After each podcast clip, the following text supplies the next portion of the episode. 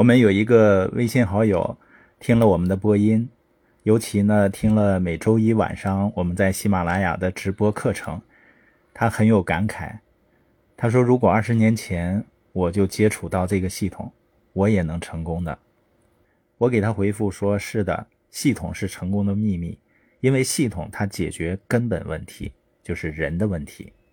就像很多生意老板或者企业家，他们在管理实践中。”会采取很多的改进措施来提高企业的运行效率，比如说呢，不断的对企业的组织架构进行调整，设计新的激励机制，出台各种规章制度，也会呢请一些企业管理专家到企业里面开药方，为企业医方治病。这样做呢当然是有必要的，但它并没有解决根本问题，因为一个企业的运行效率是否高。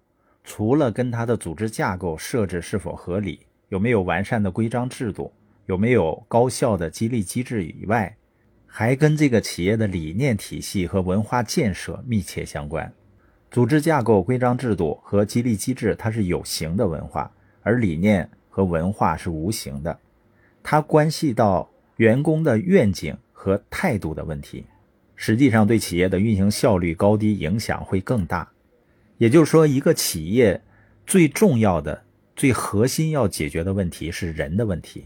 这也为什么说企业竞争的最高境界是文化的竞争。文化就是解决人的问题的，因为人的意识是企业运行好坏的关键。包括很多从事过网络营销的生意人，他们在发展的过程中会遇到很多问题，包括现在的社交电商。当遇到这些问题的时候啊，那些业余选手会怎么说呢？他认为是产品的问题，或者奖励机制的问题。他们呢会拿这些比来比去，然后呢从一家公司跳到另外一家公司，不断的跳来跳去。你说一个生意发展的好坏跟这些没有关系吗？当然是有关系了。但这些好坏不需要你来比较的，你只需要看结果，就是这家公司它在行业所处的位置。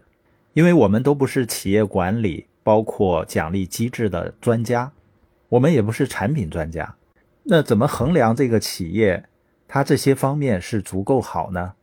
就是看它取得的市场份额，就像你比较在中国谁最会赚钱一样，你看结果不就完了吗？